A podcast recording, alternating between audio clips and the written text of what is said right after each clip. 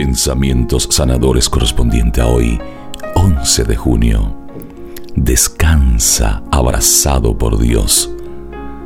Debido a que el cuerpo, el espíritu y la mente están ligados entre sí íntimamente, es importante que durante las horas en que duermas logres un reposo profundo para que así llegues a descansar bien y recuperar las fuerzas gastadas a lo largo de la jornada. Un sueño reparador es un regalo de Dios, pues le damos la posibilidad de que con sus susurros de amor Él nos hable en el sueño, trayendo claridad a nuestras mentes y paz a nuestros corazones.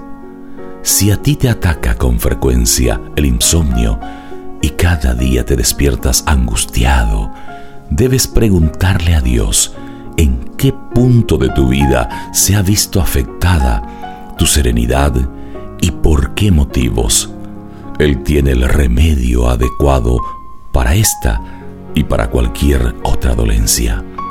Ábrele tu corazón, pídele que llene ese santo recinto de tu alma con su gozo y alegría, entregándole la noche tus últimos pensamientos antes de sumergirte en los brazos del sueño. Salmo 4, 8 y 9.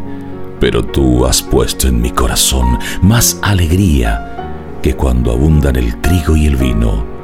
Me acuesto en paz y enseguida me duermo, porque solo tú, Señor, aseguras mi descanso.